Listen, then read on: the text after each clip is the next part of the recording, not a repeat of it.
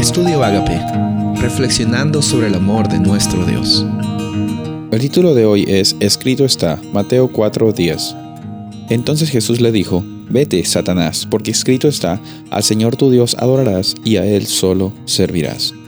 Estas palabras fueron las palabras que Jesús le dijo finalmente a Satanás después de haber pasado por tres experiencias de tentación.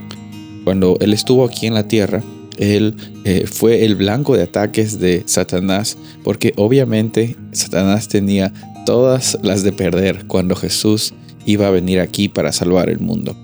Lo que me gusta de esta interacción es que Dios siempre es consistente con su palabra. Dios siempre es consistente con sus promesas. Cuando Él te dice que va a estar presente allí, Él va a cumplir. Cuando Él te dice algo en el pasado que tú ves en el Antiguo Testamento, ves que es consistente con el pacto, con su creación, con el amor que Él tiene. Él siempre cumple las promesas. Y acá hay una interesante alusión a Deuteronomio capítulo 6, versículo 16, cuando Moisés está diciendo que el pueblo de Israel había pasado por una rebelión y, ese versículo dice, no tentaréis a Jehová vuestro Dios como lo tentasteis en Masá.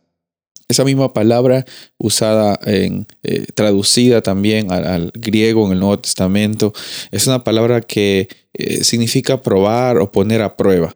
Y a veces eh, vemos de que nosotros intentamos poner a prueba a Dios. Hay, siempre hay una forma positiva, hay una forma de caminar en fe y también hay una forma que no es tan saludable que prácticamente eh, nos muestra que consideramos a Dios como, como si fuera nuestro amuleto de buena suerte. la Biblia nos menciona de que Dios es un Dios de amor. El amor no se fuerza, Él nunca va a vulnerar tu capacidad de decidir.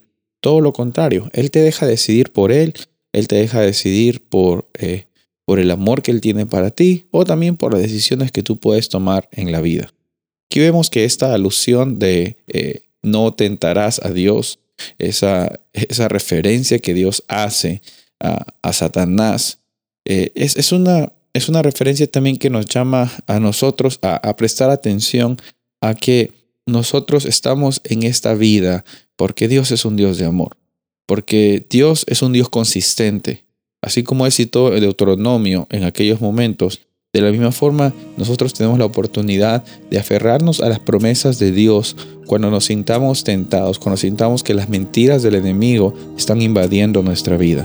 En esos momentos es que es necesario acordarnos de las verdades, las verdades que encontramos en el amor de Dios, que encontramos en su palabra, esas verdades que transforman, que nos liberan, que nos dan esa oportunidad de, vivir con una experiencia única, una experiencia de hijos e hijas.